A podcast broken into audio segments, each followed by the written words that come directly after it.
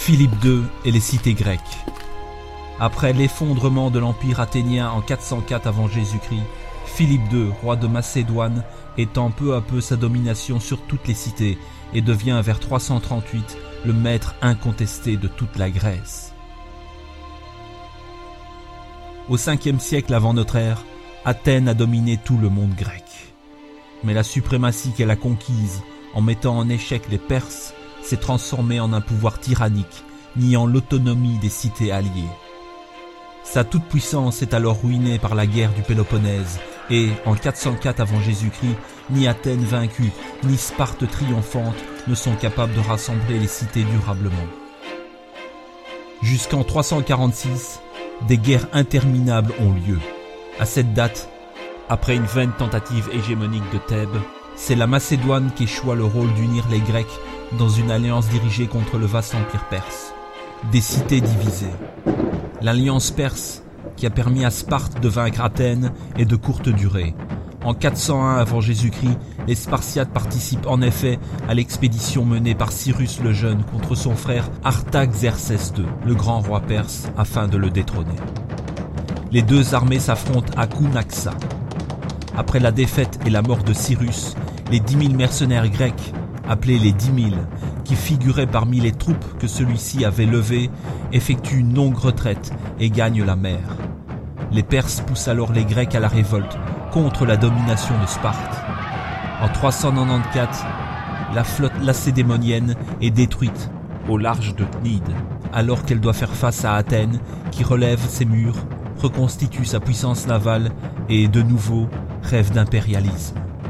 Cependant, en 386, les Perses, en la personne d'Artaxerxès, imposent la paix du roi, qui interdit toute hégémonie d'une cité sur les autres et soumet les Grecs d'Ionie. Ce sont les ambitions de Thèbes qui, en définitive, incitent Athènes et Sparte à mettre fin à leurs interminables affrontements. En 371, les hoplites spartiates sont pour la première fois vaincus à Leuctre par le général thébain Épaminondas. Inquiète devant la brillante campagne militaire que celui-ci poursuit ensuite dans le Péloponnèse, Athènes n'hésite pas à s'allier avec les Spartiates. Cependant, en 362, les deux cités sont de nouveau battues par les Thébains à Mantinée. L'hégémonie de Thèbes succède alors à celle d'Athènes et de Sparte, mais elle est éphémère.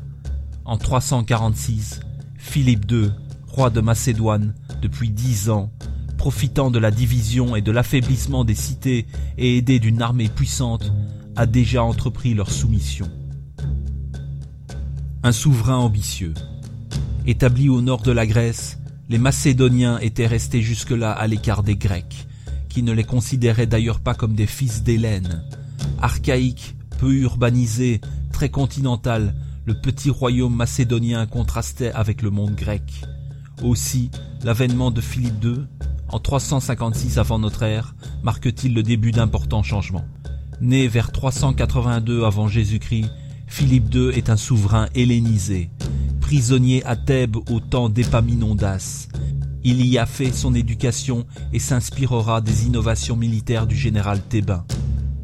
En 359, à la mort de son frère Perdiccas III, Philippe s'empare du trône et entreprend de transformer le royaume. Il crée un État, une administration, reconstitue une armée très efficace et exploite les mines d'or du mont Pangée. Et, de 357 à 338, il étend sa domination sur toute la Grèce. Il occupe d'abord les colonies athéniennes, puis il intervient dans les conflits entre cités. Athènes ne prend que lentement conscience du danger macédonien. Seul l'orateur politique Démosthène alerte ses concitoyens dans ses harangues, les Philippiques, à partir de 351. Une étape décisive est franchie lorsque Philippe s'empare d'Olympe, en 346. Une première paix est conclue. Démosthène mobilise alors les forces d'Athènes contre le roi de Macédoine. Celui-ci contrôle la Thrace et la Thessalie, mais doit également faire face aux Scythes qui le harcèlent au nord. Il parvient cependant à surprendre Athènes et Thèbes en envahissant la Béotie et défait leur coalition en 338 à Chéronée avec l'aide de son jeune fils, Alexandre. Les causes de la défaite. La défaite des cités grecques devant Philippe tient à des causes multiples. Sparte, qui représentait la tradition et l'austérité, est atteinte dans ses structures. Sa victoire sur Athènes l'a conduite à élargir son champ d'activité au-delà du Péloponnèse. L'enrichissement d'une partie de ses citoyens et la libre disposition du cléros, le lot de terre qui garantissait l'égalité des Spartiates entre eux, aboutissent à l'exclusion des plus pauvres. Les citoyens, les égaux, sont de moins en moins nombreux. Sparte n'en compte plus que 300 à la fin du IVe siècle. Dans Athènes, la cité rivale, la paysannerie moyenne qui formait l'armature du corps civique est en régression. Là aussi, les grandes fortunes se développent et le nombre de citoyens pauvres augmente d'autant. Les principes politiques, fondements de la vie civique, s'en retrouvent atteints. Les charges financières de la cité ne cessent de s'accroître alors que ses revenus diminuent. Les riches cherchent à échapper aux charges qui les accablent, tandis que les pauvres dépensent des salaires et indemnités versées par la cité. Dans ce contexte de crise, la politique devient affaire de spécialistes. Les procès sont fréquents, d'où l'importance des logographes qui écrivent des plaidoyers politiques. Enfin, la guerre elle-même devient aussi une affaire de spécialistes, et les mercenaires tendent à remplacer les citoyens hoplites la domination macédonienne. Au lendemain de sa victoire de Chéronée, en 338 avant Jésus-Christ, Philippe convoque les représentants des cités à l'isthme de Corinthe et constitue une confédération hellénique. Les cités, qui conservent leur autonomie, sont représentées selon leur importance dans cette ligue qui doit préserver leur entente. Philippe est proclamé hégémon des Hélènes, puis chef militaire suprême stratège autocrator, il entraîne alors les Grecs dans une grande expédition contre les Perses, à la fois pour asseoir son pouvoir et exalter le panhellénisme. Mais son entreprise est arrêtée net en 336, car il est assassiné par l'un de ses officiers. La victoire de Philippe de Macédoine ouvre une ère nouvelle dans l'histoire de la Grèce. Son fils, Alexandre le Grand, réalisera son grand rêve de conquête en soumettant l'empire perse, plaçant ainsi tout l'Orient sous l'influence de la civilisation grecque. En complément aujourd'hui, auteur politique influent, Xénophon fut également un homme d'action. Il conduisit la retraite des dix mille et en fit le récit dans l'Anabase. Xénophon est la retraite des dix mille. Élève de Socrate, ce grec passa presque toute sa vie hors d'Athènes combattant même parmi les rangs des Spartiates. En 401 avant Jésus-Christ, Cyrus le Jeune leva une armée de dix mille mercenaires, les dix mille, pour détrôner son frère, Artaxerxès. Xénophon accompagna l'expédition jusqu'au rivage de l'Asie mineure, suivant d'abord comme reporter son ami le Thébain Proxénos, qui s'était engagé. Aidé par les Spartiates, Cyrus fut cependant battu et tué entre le Tigre et l'Euphrate, à Cunaxa. Xénophon fut témoin et acteur de la retraite des dix mille. Élu général, il parvint en effet à sauver cette armée. Philippe choisit comme précepteur pour son fils préféré le plus grand philosophe grec du temps, Aristote.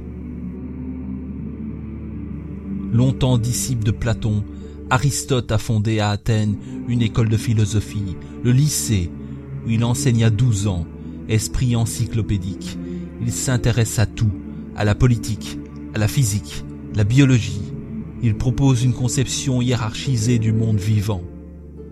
L'homme, doué de raison et vivant en société, animal politique, domine le règne animal.